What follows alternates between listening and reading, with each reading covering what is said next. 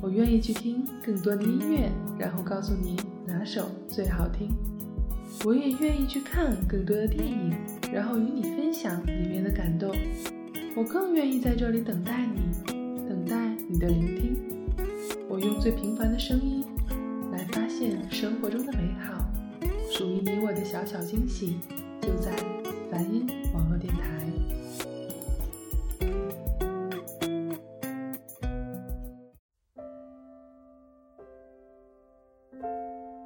嗨嗨嗨！所有的耳朵们，你们还好吗？这里是梵音网络电台，我是主播贝尔。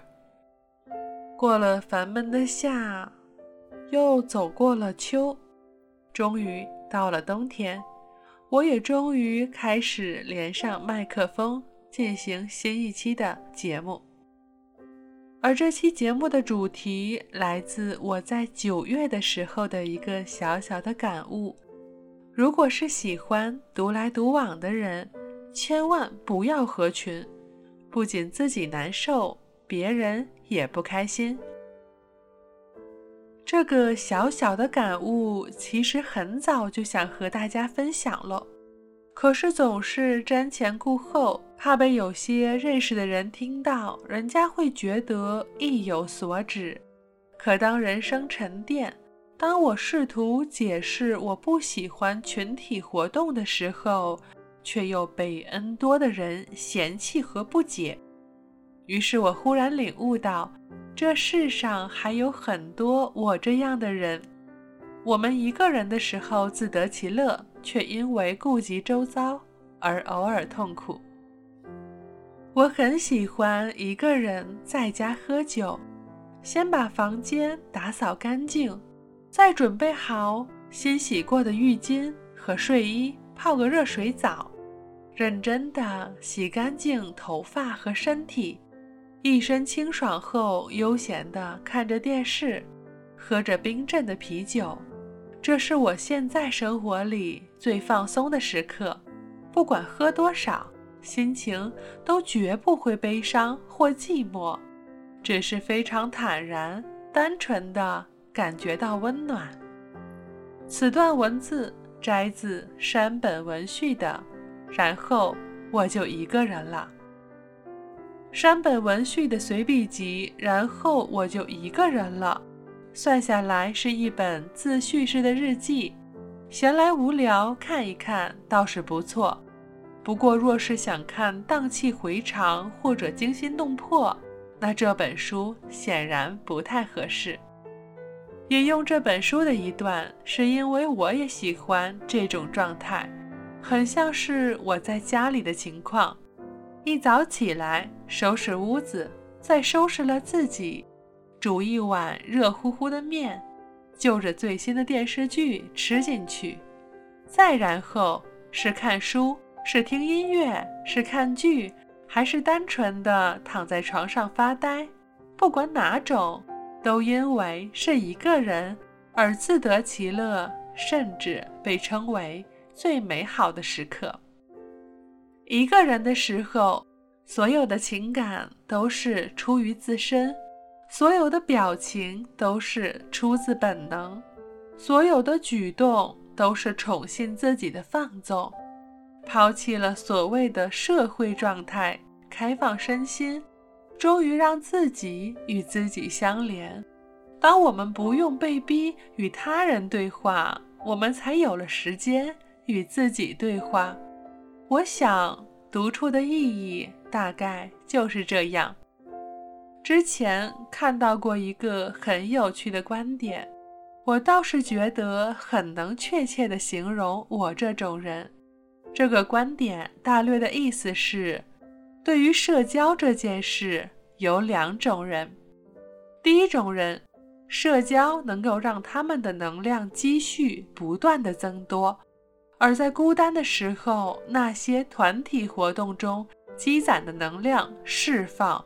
消耗减弱，一直到消失，然后他们就必须要投入到下一场聚会当中，以获得这种能量。第二种人，就是在孤单中积攒能量的，他们在团体活动中释放能量，之后又需要新的孤单独处来积攒这种能量。我寻思了下，我好像正是第二种人。参加超过四个人的聚会，就会让我疲惫不堪，反而没有了应该有的快乐。于是想明白这点之后，我强迫自己参加的那些聚会，就再也没有参加过了。虽然期间被人质疑，不合群、不懂人情世故、冷漠等等。可我却也因此获得了之前没有过的舒适感。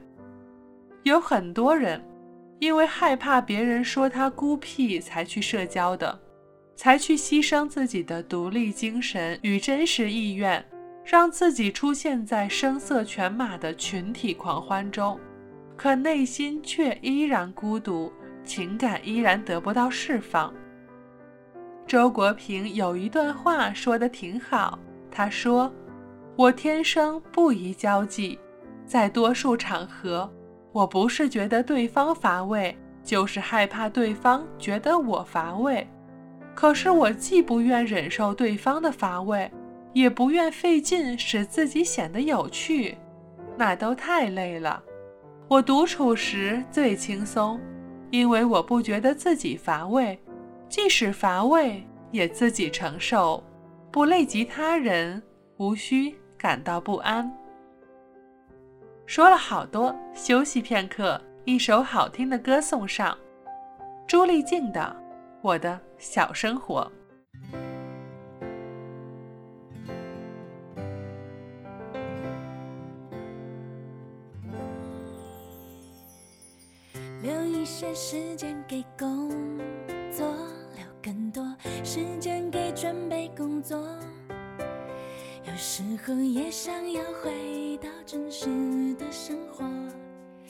爱情、亲情都不错过。解释的话说的很多，不一定就能证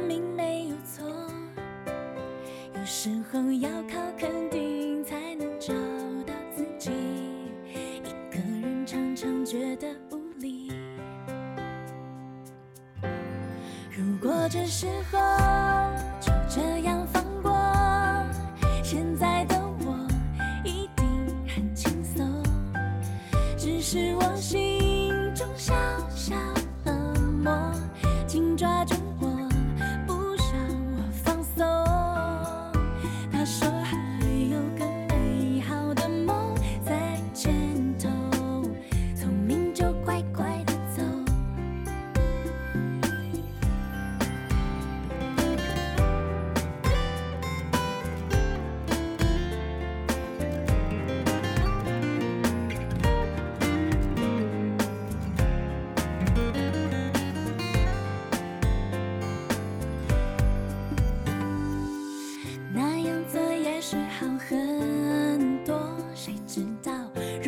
什么都没做，所以我喜欢把答案都留给自己，了解我只要时间就可以。如果这时候就这样放过，现在的我一定很轻松。只是我。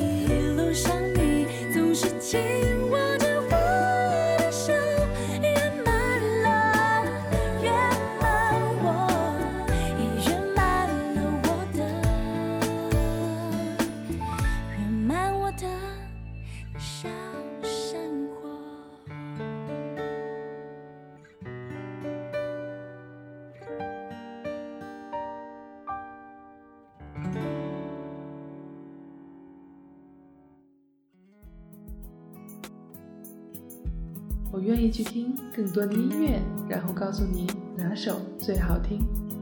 我也愿意去看更多的电影，然后与你分享里面的感动。我更愿意在这里等待你，等待你的聆听。我用最平凡的声音来发现生活中的美好，属于你我的小小惊喜，就在梵音网络电台。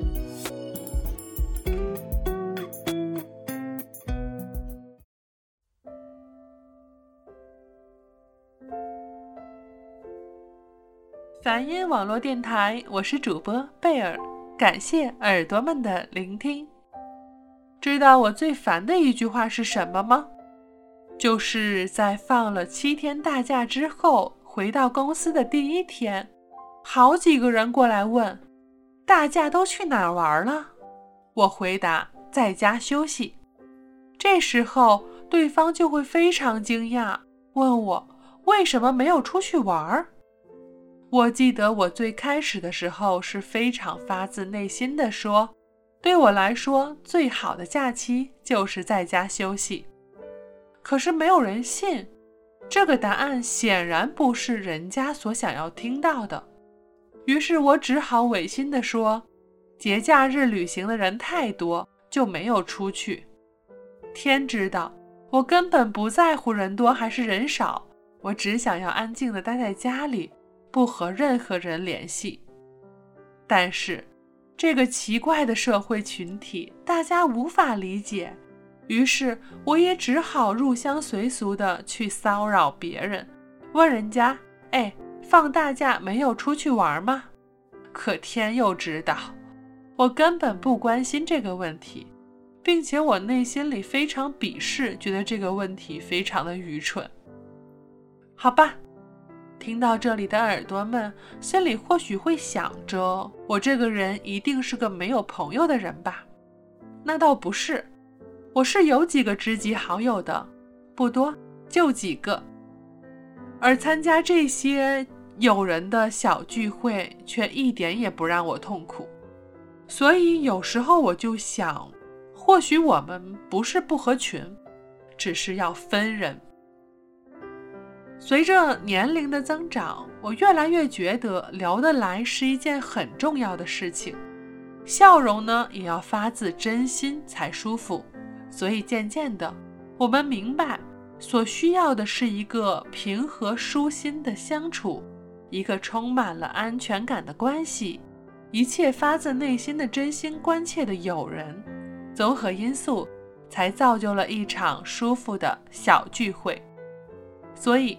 在我看来，一个聚会是否能让人开心的检测标准，大概就是参加了这个小聚会后，我回到家倒在床上，我的感叹是呀，今天真高兴，还是啊，终于结束了。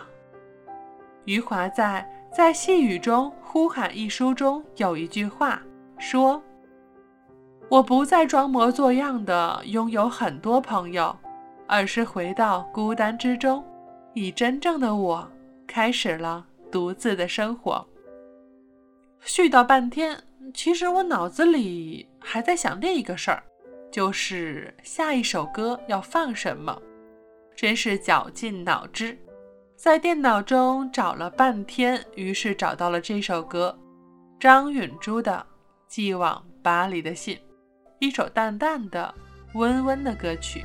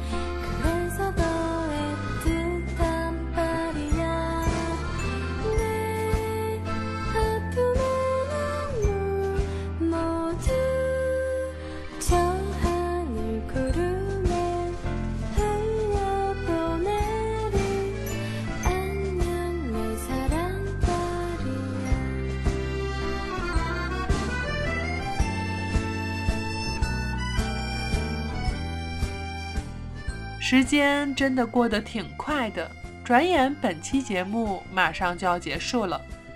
最后的结束语来自于前两天的对话，起因是同事要组织聚会，我说我不参加。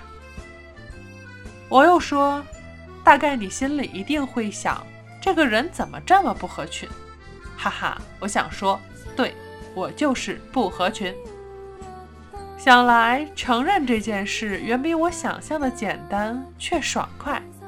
人生在世，不知何时故去，也不必那么委屈了自己，去痛苦地参加一个不喜欢的聚会。微笑，躺在床上，看到有人刷朋友圈发表聚会的美丽和快乐，我只感叹：还好我没去。节目结束。祝所有的耳朵们开心快乐，心想事成！大家拜拜。